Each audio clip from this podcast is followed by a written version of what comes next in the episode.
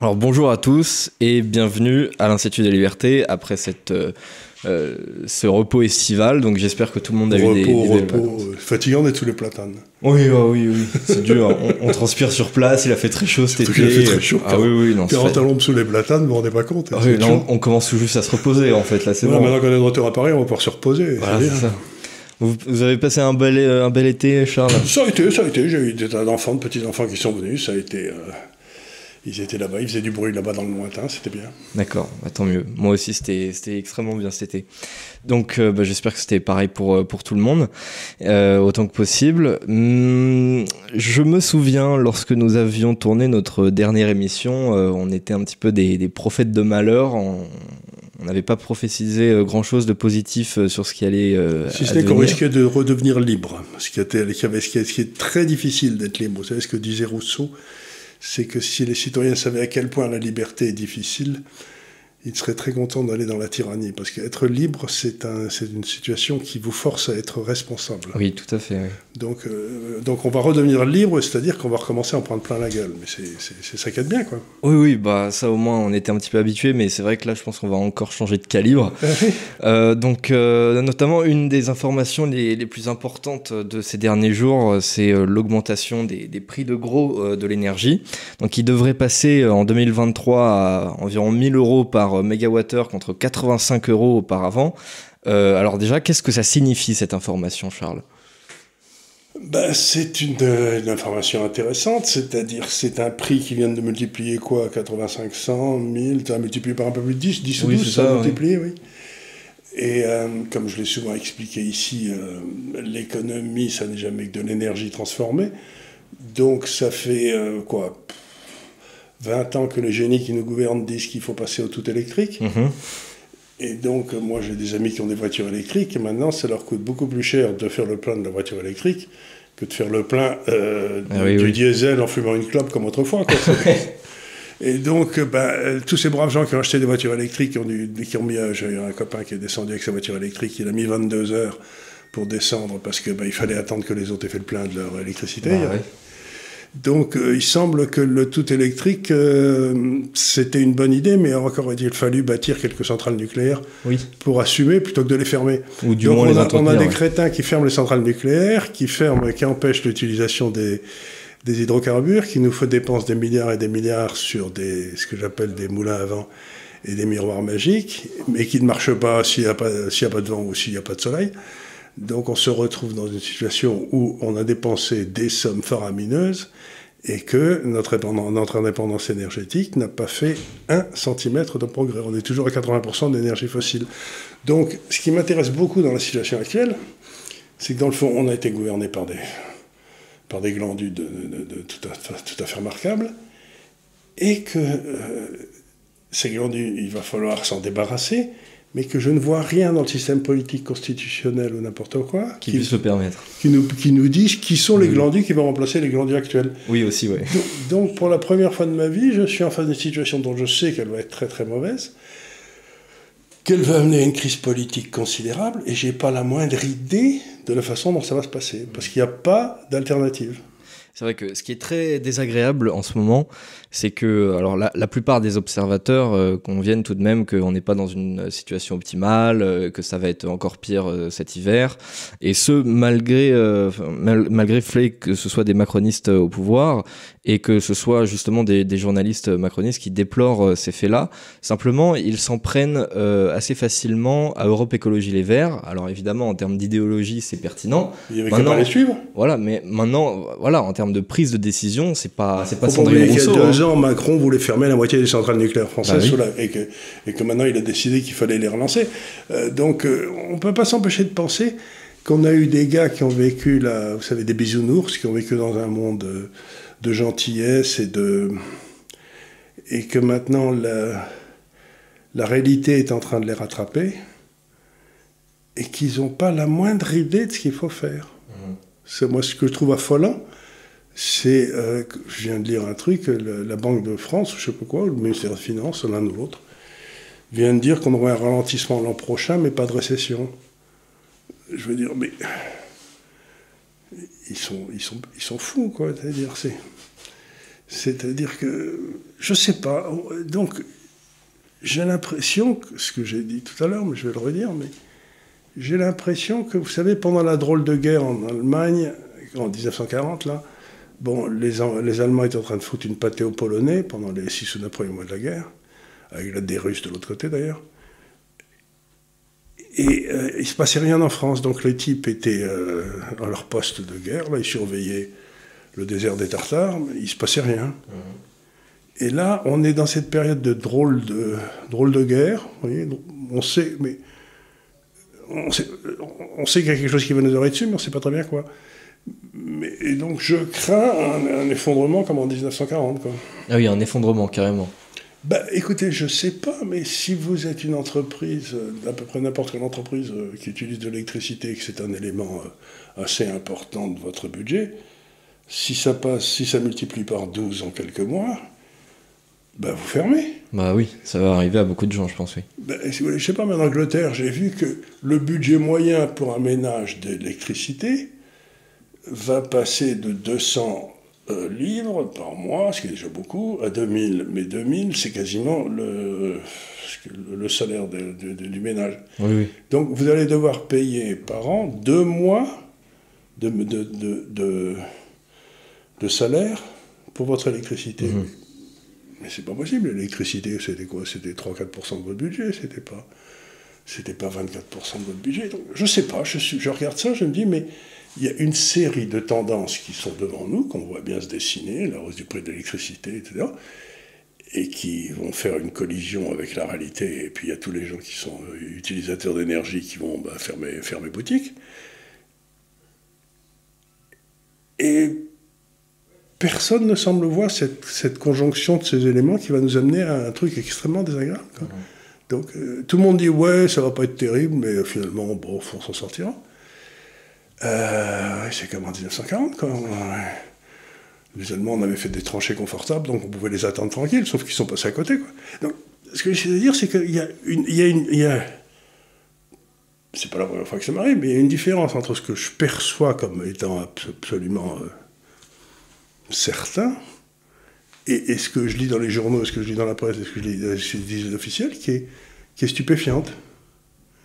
Ça me rappelle, vous savez, quand le l'Irak a été envahi et qu'il y avait euh, ce ministre de, l'information irakien qui disait de toute façon on était en train de ratatiner les Américains et il disait ça, on voyait les tanks américains arriver dans le derrière, vous voyez, c'était... Euh, il était, il s'appelait, je sais plus, Nuclear Ali, je sais plus comment il s'appelait, bref. Donc il y a une espèce de discours qu'on nous sert qui a un rapport que très très lointain avec euh, ce qui nous attend. Mhm. Et ce qui est extrêmement perturbant, c'est euh, le manque de remise en question et de responsabilité qu'on sent parmi ceux qui nous dirigent, alors qu'on peut encore voir hein, aujourd'hui euh, les tweets de Emmanuel Macron qui dit qu'on doit passer à 50% d'énergie de, de, nucléaire. On a encore le tweet de euh, d'Elisabeth Borne qui se vante d'avoir fait fermer Fessenheim. Euh, c'est vraiment pas le moment pour s'en vanter, alors que justement on a 32 réacteurs sur 56 maintenant qui fonctionnent pas, à cause notamment d'un gros problème de corrosion. Enfin, c'était pas du tout inéluctable, il suffisait de s'en charger et de mettre un petit peu d'argent de, là-dedans. C'est ce qu'on voit, c'est que bon, ils ont ruiné EDF, avec toutes les imbécilités qu'on a décrites longuement ici. Et EDF n'ayant plus d'argent, probablement l'entretien n'était pas tellement bien fait. Et tout ça va nous péter à la gueule euh, dans, les jours qui viennent. Je vous donne un autre exemple. J'ai appris par un ami militaire américain qu'il s'était rendu compte que les usines d'armement russes, pour faire des obus, mhm.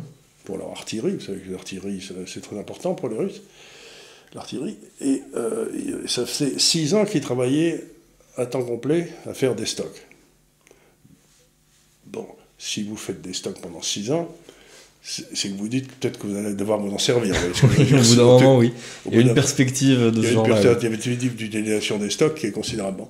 Vous savez quels sont les stocks de l'armée française aujourd'hui? Deux jours de munitions. Oui, c'est ça, oui, deux, trois jours de munitions. Deux, trois jours de munitions. Donc vous vous dites, bon, ben alors on fait les fanfarons et tout, mais. Alors on va envoyer la Légion, tiens, bon, envoyer la Légion, mais les pauvres légionnaires, ils sont très bons, mais au bout de 24 heures, ils auront plus de. Oui, on n'aura plus rien. Oui. On n'aura plus rien, donc on va se battre quoi? À coup de couteau? Donc il y a une espèce de. Je vous dis, on a vécu dans un monde de bisounours, Et la réalité va nous rattraper, ça va être très très dur. Mais ce qui est terrible en plus, c'est qu'on n'a aucune occasion là de, de, de virer euh, autrement que, que, que, par la violence, euh, c'est-à-dire par la démocratie, euh, ceux qui nous dirigent. On vient il faut, il, faut que le, il faut que le Parlement se révolte et je sais pas, fasse ce qu'avait fait au début de la Troisième République, que le président se soumette ou se démette. Quoi. Mais je ne vois pas comment un accord entre Mélenchon et et Mme Le Pen et, le PR pourraient se passer. Oui, bah surtout que Mélenchon va un petit peu dans, la même, dans le même sens que toutes les décisions qui ont été prises ces dernières années en matière d'énergie. quoi. Donc euh, c'est justement la décroissance, euh, l'arrêt du, nucléaire. sur la décroissance, un mot aussi qui est important, c'est que, comme je l'ai souvent expliqué, euh, l'économie c'est l'énergie transformée, donc ils veulent faire baisser la quantité d'énergie. On avait fait une séance là-dessus, je ne sais pas si vous vous souvenez où il disait qu'il fallait baisser euh, dans les 20 ans qui viennent la dépense d'énergie de l'Europe de 25%. Bien. Et si vous baissez la dépense d'énergie comme ça, ça veut dire que l'économie va baisser de 25%. Et dans l'économie, vous avez euh, tous les gars qui sont les plus fragiles, les, petites gens, les pauvres, mhm. les gilets jaunes, euh, qui, si l'économie se met à contracter, eux, ils risquent de, craquer, ils risquent de crever. Quoi. Oui, oui. Et c'est encore plus vrai de ceux qui dépendent de nos importations, exportations en Afrique, en Inde, etc. Donc ce désir malthusien de baisser pour sauver l'humanité dans 50 ans implique la mort de, centaines de millions de gens aujourd'hui. Et moi, si ça vous fait rien, entre des gens qui me disent je vais vous sauver Dieu de la mort dans 50 ans parce que mes modèles mais les modèles, je me les mets derrière l'oreille. Moi, j'en ai fait toute ma vie, des modèles, ça marche jamais. Hein. Donc, si vous voulez, ils utilisent des modèles sur la météo qui sont faux, et ils introduisent ça dans des modèles sur l'économie qui sont encore plus faux. Donc, ça vous donne des trucs qui, sortent n'importe quoi à l'arrivée. Et c'est sur la base de ce n'importe quoi qu'ils veulent nous organiser une décroissance économique. Mais il faut les mettre contre le mur et les fusiller, quoi, c'est n'importe quoi. Mhm.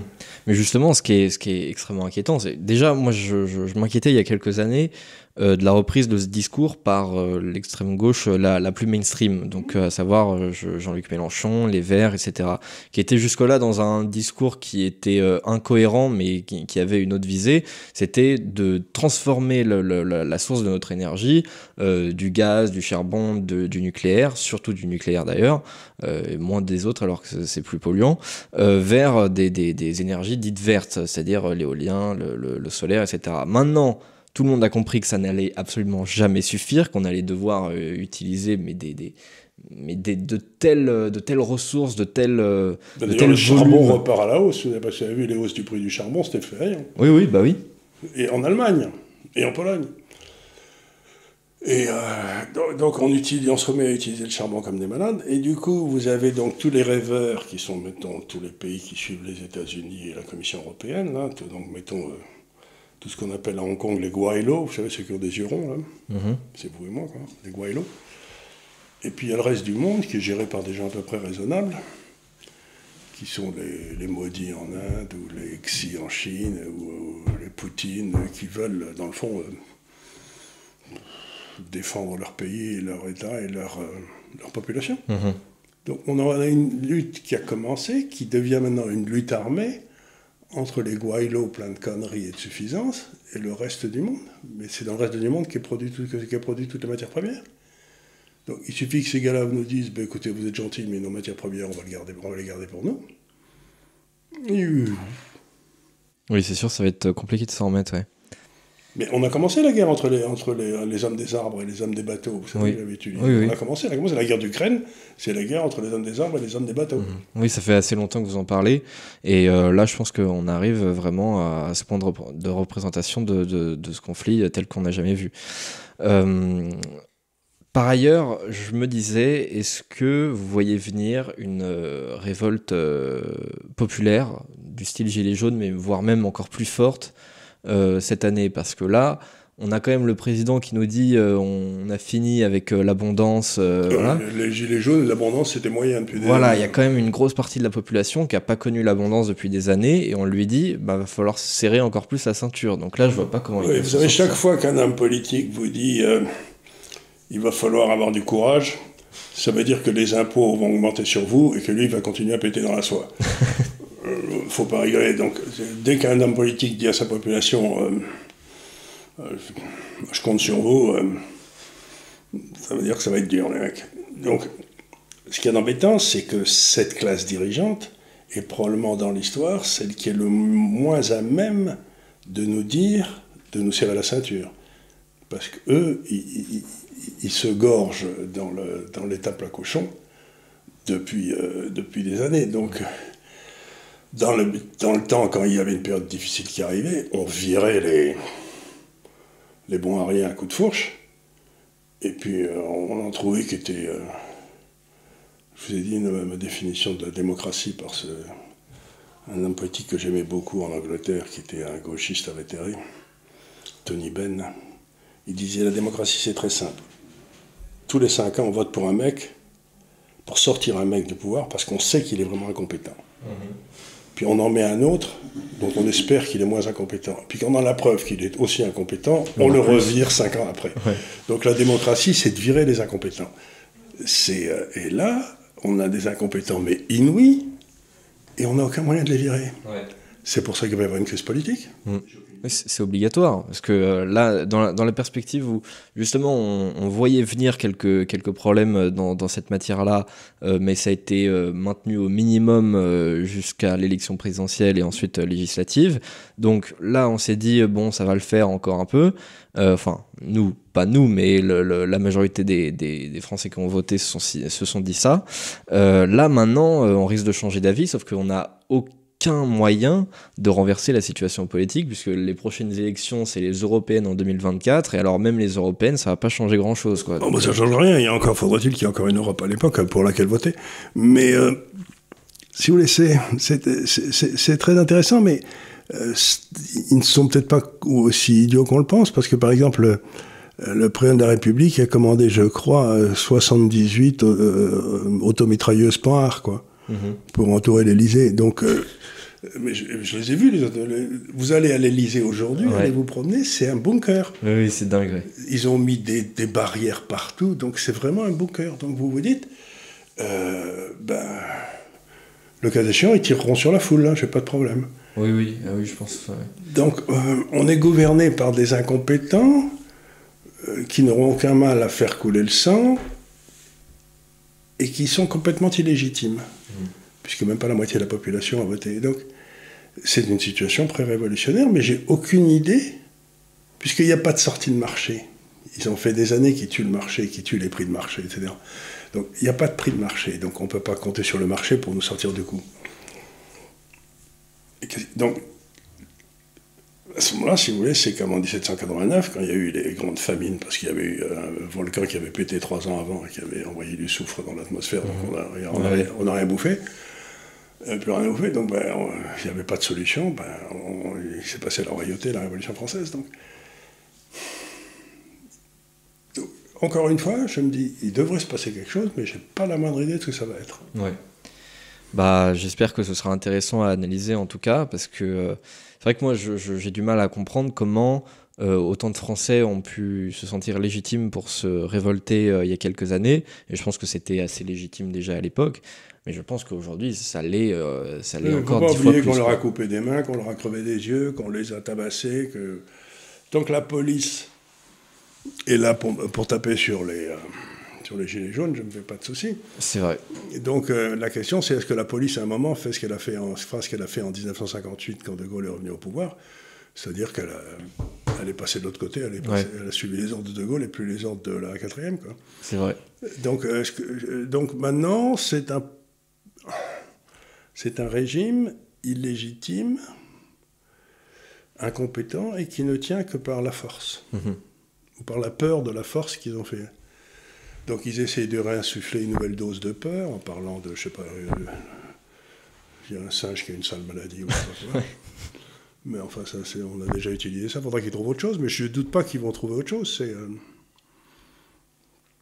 Donc, je ne sais pas, il va y avoir des, des tanks russes. Euh, en Bretagne Je sais pas, peut-être pas quand même. Mais euh, on verra, on verra. on aura en tout cas l'occasion de, le, commenter euh, plus, euh, plus en direct. Bruno Le Maire, pour sa part, estime que sans le bouclier tarifaire à venir sur l'électricité, le prix de l'électricité donc pour les particuliers cette fois pourrait doubler donc sans le bouclier. Est-ce que vous pensez qu'il a raison ou est-ce qu'il minimise encore les réels effets de ce qu'on va se prendre? Vous savez, chaque fois qu'il y a un problème sur la, bouffe, je dis toujours, ce que j'ai dit d'ailleurs ici, c'est qu'il va y avoir des problèmes en Afrique du Nord et en Égypte, parce qu'ils apportent toute leur bouffe, et que si, euh, si le gouvernement n'a plus de réserve de change pour acheter la bouffe, ben, c'est Ben Ali qui saute en Tunisie. Ce que je veux dire, c'est donc toujours la même chose. Donc le bouclier fiscal de cet animal de le maire, qu'est-ce que c'est? C'est-à-dire qu'on va acheter de l'électricité à 10 et qu'on va la vendre à 2. Mais la différence entre les deux, ça s'appelle quoi? Ça s'appelle le déficit budgétaire et la dette. Mhm. Oui, donc on va s'endetter encore, oui. On va s'endetter encore, à condition que les choses se passent bien, je sais pas, en Italie, et qu'on puisse encore emprunter à la BCE, et qu'il y ait encore une BCE. Mhm. Parce que c'est pas sûr du tout. Donc ce que j'essaie de dire, c'est que euh, vous pouvez imprimer tout ce que vous voulez en billets de banque, mais vous ne pouvez pas imprimer du gaz ou du pétrole. Hein. Donc aujourd'hui, ce qui se passe, c'est que M. le maire dit ben, Vous inquiétez pas, vous n'allez pas payer l'électricité à son prix de marché. Ben, attendez une seconde, euh, ça veut dire que je subventionne la consommation d'électricité. Mhm. Et la consommation de gaz, et la consommation de charbon, et la consommation de pétrole. Mais je croyais qu'il fallait sauver la planète. Ah bah oui, bah là c'est sûr, on est dans un dans une euh, incohérence du régime qui est, qui est un euh, peu... Si on doit sauver la planète, il faut que le prix de l'énergie, de l'électricité multiplie par 10. Oui. Mais c'est vrai, ils sont, ils sont, un peu dans, dans ce double discours, c'est-à-dire à la fois ça va être difficile et à la fois euh, on retombe un peu sur nos pattes parce que de toute façon on voulait réduire la quantité d'énergie à consommer, donc finalement c'est pas plus mal. Oui, oui, encore faut-il qu'on en trouve de l'énergie, parce qu'il y, y, a disponibilité, il y a le prix de l'énergie qui est une chose, et il y a la disponibilité de l'énergie qui en est une autre. Alors s'il n'y a, pas d'énergie disponible du tout, ben à ce moment-là, euh, le bouclier, il peut se le coller sur la tête. Hein. Oui, mais il risque d'y en avoir encore, mais juste de manière plus rare et plus chère. Ben, ça dépend. Regardez, il est allé faire le, le Kikuyu en Algérie. Et il n'a pas eu un gramme de, de gaz de plus, puisque tout avait déjà été vendu à l'Italie. Il aurait dû se précipiter. Euh, le lendemain du jour où il, où il disait qu'il fallait plus acheter le gaz russe. Mhm. Donc euh, tout ça me laisse un effet de... Vous savez, c'est... Ça me, je crois que ça me rappelle exactement ce qui s'est passé en 1940 quand les Allemands ont, percé dans les Ardennes, etc. Il y avait eu à ce moment-là une messe à Notre-Dame de Paris, vous savez, où tout le monde chantait euh, Sauver, sauver la France, tout mhm. ça, vous voyez. Et tous les grands dignitaires de la franc-maçonnerie étaient à la messe et tout en train de chanter avec tout le monde, alors que c'est eux qui avaient foutu le pays en l'air depuis 40 ans. Quoi. Donc, donc je ne fais, je n'ai aucun doute sur la capacité de ces gars-là à, à, manger leur chapeau, à changer d'idée. Euh, par contre, je n'ai aucun doute aussi sur leur volonté forcenée de rester au pouvoir, quel qu'en soit le coût. Mhm. Mais alors justement, ça, ça peut être intéressant. Euh, notamment cet hiver, et je pense que Vladimir Poutine compte dessus, c'est l'éventuelle lassitude euh, des gouvernements des, pays européens qui ont dit non au gaz russe depuis le temps. Déjà, l'Italie et l'Espagne recommenceraient à négocier avec la Russie. Mais c'est extrêmement probable, parce que, et l'Allemagne aussi, ça va être compliqué, parce que jusque-là, c'était beaucoup dans la déclaration d'intention. On espérait probablement que le conflit euh, soit pas trop long, euh, qu'en plus de ça, ça avait commencé en mars, donc on a eu l'été. C'est pas du tout l'intérêt des Russes que le conflit soit court. Non, c'est-à-dire, on pensait, on pensait que les Russes allaient écraser les Ukrainiens en 5 minutes, mais c'était peut-être pas du tout leur intention. Peut-être pas, je sais pas. ils voulaient sans doute que ça dure, que ça dure, que ça dure, pour voir si elle kiki à l'Europe tranquillement. Bah, en tout cas, euh, si c'était pensé comme ça, c'est assez intelligent. Si ça ne l'est pas, bah, ils retombent sur leurs pattes. Donc, dans les deux cas, c'est plutôt bénéf pour eux. Mais euh, c'est vrai que justement, si tous les gouvernements euh, d'Europe veulent rester en place et veulent éviter des, des, des, des, énormes révoltes, voire pouvoir se faire. Mais il faudrait que, il faudrait que Poutine l'accepte. Bah oui. Oui, forcément. tandis que Poutine, il sait très bien que le but de ses gouvernements, c'est de se débarrasser du gaz russe et du pétrole russe dans les cinq ans qui viennent de toute façon. Donc pourquoi, pourquoi accepteriez-vous de négocier avec des gars qui vont immédiatement essayer de vous tuer dans la minute qui suit dès que vous aurez recommencé à aller. Euh, l'intérêt avec Poutine, c'est de faire sauter les gouvernements européens? De faire un changement de régime? Peut-être, oui, peut-être. Moi, si j'étais Poutine, je dirais, j'en ai rien à foutre de ces gars-là. D'abord, ils me détestent. Et puis, donc, ce que je fais, c'est que j'attends tranquillement. Et je leur sers le kiki doucement, comme ils viennent de faire avec la France, où ils ont arrêté les, les livraisons de gaz parce que la France ne payait pas. Mais je suis sûr qu'elle avait payé mais elle avait payé, elle ne voulait pas payer en rouble pour pas perdre la face. Sûrement, oui. oui, c'est sûrement Ils ont dit, votre paiement, il ne nous intéresse pas, si c'est des euros, on n'en veut pas. Oui, c'est très probablement ça. Euh, mais d'ailleurs, justement, du, côté de l'Italie, on va avoir des, élections euh, législatives euh, très bientôt, ça va être très important, très intéressant, ça va être une sorte de... de peut-être un cas d'école hein, pour, pour un pays européen en période de crise comme comme c'est le cas aujourd'hui. crise, crise économique, crise énergétique, crise identitaire aussi, d'autre part, crise démographique.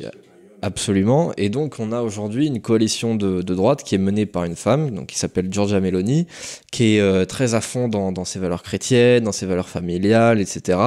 Euh, qui est donc pas du tout dans la même, euh, dans la même veine que les gouvernements, que les derniers gouvernements qui se sont, qui se sont précédés. Qui Mais sont les gouvernements italiens, depuis qu'on avait, il y avait eu le coup d'État contre Berlusconi, qui avait été organisé avec l'aide des Américains, c'était il y a cinq ans, ça a toujours été des Kisling ou des Pétins qui étaient envoyés par euh, l'Europe pour gouverner l'Italie. Ouais. Il n'y a, plus, jamais eu un homme élu. Ça a été que des technocrates, ça a été Mario Draghi, ça a été Mori, je ne sais plus comment il s'appelait, enfin bref. Il n'y a jamais eu un, un élu. Donc ça fait cinq ans que l'Italie vit sous proconsulat bruxellois. Mhm. Et en plus de ça, justement, depuis ces élections de 2018, c'est assez intéressant parce qu'ils ont du mal à trouver un équilibre gouvernemental par rapport au, aux résultats de ces élections-là. Donc au, début, il y avait eu cette espèce de, gouvernement un peu bâtard entre euh, l'extrême gauche et, euh, et euh, la, la, droite de, de, Salvini. Donc c'était un peu, un peu bizarre comme mix. Et puis le soi-disant extrême gauche qui était les Five Stars, là, ils ont trahi à la première occasion. Oui, tout à fait. Donc voilà, donc, quand, quand Salvini a tenté un, coup politique et a essayé de, de renverser le gouvernement pour provoquer des nouvelles élections, parce qu'à ce moment-là, il était encore mieux dans les sondages que lorsqu'il est arrivé ministre de l'Intérieur Bon, malheureusement, ça n'a pas marché. Euh, donc, on a eu un autre gouvernement bâtard avec, euh, en gros, euh, ce centre, centre-gauche et ce, parti Mouvement 5 étoiles, qui a tenu quand même pas mal de temps, plus de temps que, ce que beaucoup d'observateurs pensaient. Et bon, bah, maintenant, on va être obligé d'avoir de, des, des élections. Et euh, justement, là, cette fois-ci, on a un bloc qui est euh, beaucoup plus cohérent que ce qu'on a connu ces dernières années en Italie, euh, donc avec le, le, Fratelli d'Italia, avec, donc ça c'est Giorgia Meloni, qui a 25% dans les sondages, donc au-dessus de tout le monde. Euh, on a la Ligue du Nord avec Salvini qui est plus aux alentours de 12-13 et euh, on a euh, Forza Italia de, Berlusconi qui est lui entre 8-10 quoi, quelque chose comme ça. Et donc elle, elle est plutôt en position de force déjà parce que sa coalition est en position de force par rapport aux autres coalitions et parce que son parti à elle est en position de force par rapport aux autres forces de, cette même coalition.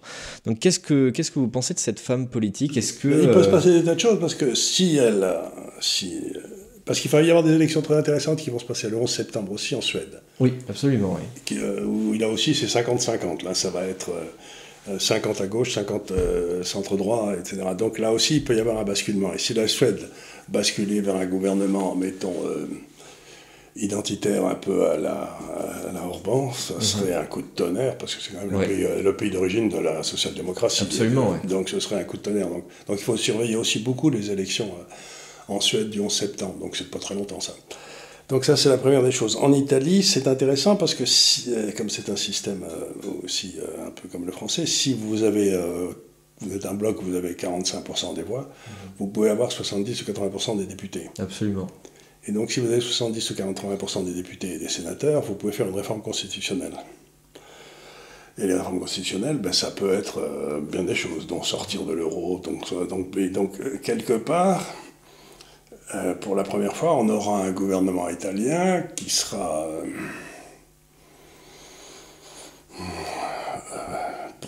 qui sera vraiment un gouvernement orbanesque. Oui, un petit peu, oui. Avec, euh, d'ailleurs, ils sont très copains avec Orban, ils ont les mêmes valeurs, la chrétienté et tout ça. Donc si on se retrouve avec la Pologne, l'Italie, euh, la Hongrie, potentiellement la Suède peut-être, potentiellement la Suède, etc., ça fait euh, ça, fait beaucoup qui commencent à trouver que la dictature de Bruxelles, ça va bien. Quoi. Mhm. Et j'ai vu que Bruxelles, avec le sens de la, de la formule qu'ils ont en ce moment, aujourd'hui, ils ont décidé que finalement la Pologne, compte tenu de ses atteintes euh, à la démocratie, dont chacun peut se rendre compte, euh, n'allait pas avoir droit aux, subventions euh, pour du Covid, vous savez, qui avait été les fameux. Donc ils ne vont pas avoir droit, on ne va pas leur donner ça. Donc euh, les Polonais, ça va leur faire un effet, euh, un effet remarquable, parce que c'est simplement parce que ils, tiennent, ils, essayent de mettre un petit peu euh, à l'ordre la magistrature qui avait été nommée par le président, qui était pro-européenne.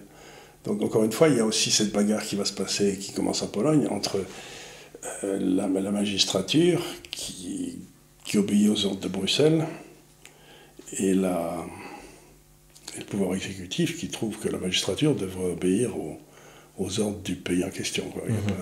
Mhm. Donc cette espèce de légitimité que se donne Bruxelles de défendre la démocratie, ça devient de plus en plus douteux. Oui. Euh, ça correspond de moins en moins à ce que, à ce que certaines populations pensent, parce qu'il y, y, a un écart qui, qui se sent, euh, qui est de plus en plus fort euh, entre les deux.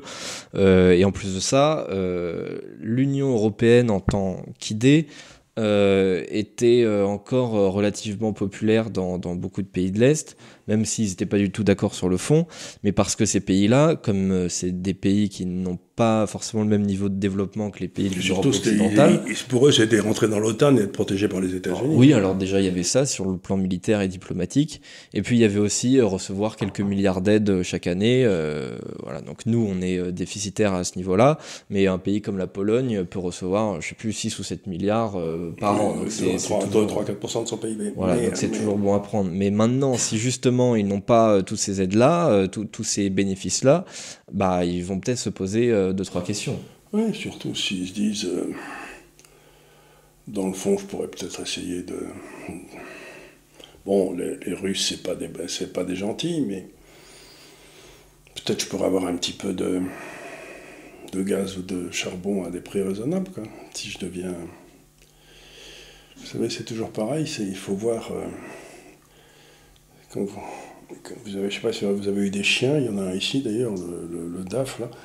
Personnellement, non, j'en ai jamais eu. mais vous verrez, c'est très curieux à quel point le chien a une préférence fondamentale pour celui qu'il nourrit tous les jours. c'est curieux, oui. C'est curieux, et je crois que les pays, c'est un peu pareil. Si, euh, si la Russie commence à nourrir un peu grassement les, les gens autour d'elle, peut-être que ils découvriront d'un seul coup qu'ils sont très russophiles, j'en sais rien, mais... Peut-être. Bah, en tout cas, Orban euh, n'a pas, pas flanché sur sa russophilie depuis, depuis le début du conflit. La Pologne, c'est différent, notamment aussi pour des raisons historiques. Histoire. Voilà, donc euh, on, comprend quand, quand on, comprend que les Polonais sont un peu agacés par les Russes, là, je ne vais pas leur en vouloir. Hein. Euh, oui, donc ouais, je leur en veux pas du tout. Katyn, ça a laissé des traces quand même. Ouais, c'est sûr. Mais, euh, mais ça, peut être, ça peut être intéressant, toutes ces, toutes ces élections. C'est-à-dire que partout, on voit ressurgir quelque chose qu'on a discuté ici souvent, mais euh, les peuples qui entendent être gouvernés par des gens qui ont le souci du peuple en premier. Et de leur peuple surtout. De leur peuple. Et pas tellement de sauver la planète ou de créer un nouvel État à Bruxelles ou tout ça, ça les, ça les stimule assez peu. Mais euh, les Hongrois entendent être gouvernés par des Hongrois et au profit des Hongrois. Et euh, voilà, ça me paraît une idée qui n'est qui est, pas tellement neuve, mais qui, qui mais qui marche, mais qui marche assez bien ensemble. Si vous dites, moi je gouverne pour le pays d'à côté, vous savez, alors c'est original, mais c'est curieux. non, mais ça marche si le pays d'à côté a envoyé son armée pour vous occuper. Alors c'est ce qu'on a eu pendant la, pendant la guerre, la deuxième guerre, mais euh, en principe, si vous voulez, si vous avez une armée chez vous euh, qui est à vous, vous n'avez pas l'armée du pays d'à côté, et donc vous pouvez vous amuser à, essayer de défendre les intérêts du pays. Quoi. Mhm, absolument. Parce que ce qu'on oublie toujours, c'est que l'une des bases de la diplomatie française, euh, c'était le droit des peuples à disposer d'eux-mêmes. C'est même nous qui avons inventé le concept. Donc tout ce qui se passe à Bruxelles, c'est une atteinte au droit des peuples à disposer d'eux-mêmes. Oui, et je, pense en plus que même pour Bruxelles, c'est pas forcément très intelligent de vouloir s'immiscer dans autant d'affaires à chaque fois parce que justement ça les rend de plus en plus responsables et donc de plus en plus, enfin responsables, pas de leur point de vue, mais du point de vue des, des peuples qui y sont soumis. Et euh, justement, euh, ça nourrit, à mon avis, pas mal de ressentiments euh, venant des, des populations. J'ai lu deux informations, donc celle que je vous ai communiquées sur le fait que Apparemment, la Commission ne veut pas verser de, de subventions à la Pologne parce qu'elle ne se tient pas bien pour les autres tribunaux. Et puis la Pologne semble réclamer du coup à l'Allemagne 1300 milliards de dollars Pour, au, titre de la Deuxième Guerre mondiale parce qu'ils ont quand même foutu la Pologne en l'air, ils ont tué des tas de gens, donc les deux sont peut-être liés. Quoi. peut-être. Ah bon, vous voulez pas nous filer? On va vous demander, ces cochons d'Allemands qui nous voulaient jamais payer vont nous payer. Quoi. Donc, ce que je veux dire, c'est que euh, ce genre de politique, ça fait toujours ressortir les vieux cadavres des placards. Quoi. Et les, cadavres des placards en Europe, ils sont pas beaux. Hein. C'est pas la peine Surtout vis-à-vis de l'Allemagne, oui. L'Allemagne et la Russie, ça a créé des. Il y, a des, petits cadavres qui traînent un peu partout. Oui, c'est sûr. Donc euh, voilà, c'est toutes les informations dont, je voulais parler euh, aujourd'hui. On parlera d'autres choses sûrement la, la, semaine prochaine. Je vais essayer de pas être trop en boucle sur, euh, sur la, crise énergétique, même si c'est quand même l'éléphant. Il va falloir réfléchir à quelque chose ensemble, c'est la crise institutionnelle que ça, qui est en train d'être créée partout en Europe. C'est-à-dire que le pouvoir exécutif euh, est perçu dans beaucoup de pays européens comme complètement euh, inefficace, à la limite vendu à l'étranger, n'ayant plus le souci des, des locaux et donc on va vers une crise de légitimité de l'Europe et d'un certain nombre de pays en Europe considérable. Mhm. Et je ne sais pas du tout comment ça va se terminer parce que je ne vois pas les mécanismes institutionnels qui permettraient de virer les incompétents pour mettre des gens un peu différents. Quoi. Oui, c'est vrai, parce que cette méfiance, on la voit euh, grandir euh, déjà depuis plusieurs années. Hein. C'était, Bien sûr. ça date pas Mais l'Europe, chaque fois qu'elle elle grandissait, l'Europe poussait encore plus vite en se disant il faut que je me fasse avant que ces gars-là n'arrivent au pouvoir. Donc, ils n'ont ils ont absolument pas écouté, ils ont essayé de forcer, forcer, forcer, forcer. Et on arrive même à un moment bah, où, voilà, il va se passer un. C'est les, hommes des arbres qui vont aller euh, pendre les hommes des bateaux où ils courent aux arbres, quoi. Peut-être, on va voir. Euh, en tout cas, ce, cas d'école de, de, de, de, Giorgia Meloni, c'est intéressant. Je pense qu'on devrait pouvoir s'en inspirer en France. En plus de ça, je pense que c'est une femme qui correspond assez bien euh, au peuple italien. Euh, donc euh, ça, ça, va être très intéressant et on va l'analyser très vite puisque les, les, élections vont arriver très vite. Et puis, donc, il y aura d'abord la Suède, ensuite la... s'il y a la Suède et l'Italie qui basculent, je vous assure, ça va faire du bruit. Hein. Ah oui, c'est sûr, oui. oui. Ça va être un gros tremblement de terre, surtout dans cette période où je pense que les, les, les gouvernements maastrichiens, comme dirait Michel Onfray, sont pas forcément au top de leur popularité et où ils, ne peuvent survivre qu'en empruntant. Et en empruntant aujourd'hui, si vous empruntez l'Italie, vous empruntez à 4%, allez. Si vous empruntez à 4% sur une dette qui fait 150% euh, du PIB, c'est-à-dire que bah, toute votre croissance part au paiement de la dette. C'est ça, c'est que le plus gros budget du pays, ça va être le paiement des intérêts de la dette et même pas de la dette en elle-même. Donc euh, c'est sûr. Il ne restera rien pour tous les investissements. C'est ça. Donc, euh, bah, je vous remercie euh, d'avoir euh, suivi cette émission dans son intégralité. Et les cœurs parce qu'il va se passer des choses. Vous savez ce que la malédiction chinoise, c'est de dire puissiez-vous vivre dans des temps intéressants, eh ben je vous assure qu'on va vivre dans des temps intéressants. Ah oui, oui, ça c'est sûr, oui. Ça va pas forcément être très agréable, mais ça va être très intéressant. Euh, donc je, j'invite aussi tout le monde à aller voir euh, les articles du lundi de, Charles Gave qui, qui vont reprendre. Euh, ou du mardi de Jean-Jacques, ou du mercredi de, de Jean-Baptiste Noé qui écrit sur, le, sur qui sont tous de bonne qualité. Oui, c'est tous des, des articles assez, assez intéressants, et surtout en ce moment où euh, bon je regarde pas énormément la télé mais quand je la regarde je suis assez concerné quand même euh, par euh, par le bah, niveau. la nouvelle importante c'est l'histoire du, du, du, barbecue du barbecue voilà, Ça, ça, change tout là on est en boucle sur le barbecue depuis une semaine. Alors moi je veux bien qu'on en parle une heure ou deux à la télé le jour même.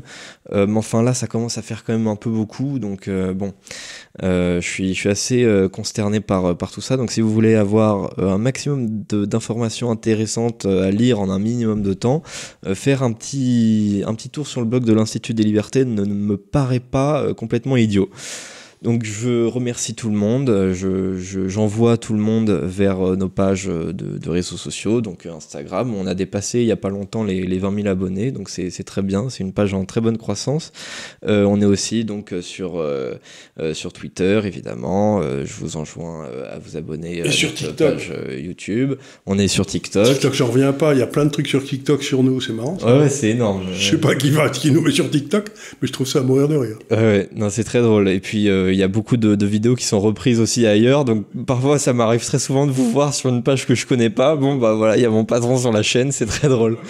Donc euh, voilà, euh, donc euh, bah, je vous remercie et puis bah, je vous dis à la semaine prochaine hein, pour un autre délit d'opinion. Ben voilà, ben merci beaucoup et bon courage. Hein. Ouais, bon courage, ouais. Il faut aiguiser vos fourches. Allez chercher la fourche de votre arrière-grand-père, vous savez celui qui allait, il va aller chercher la fourche et puis bien les pointer, bien la nettoyer, puis, puis s'en servir. vous risquez d'avoir à vous en servir très bientôt. La fourche, c'est très bien.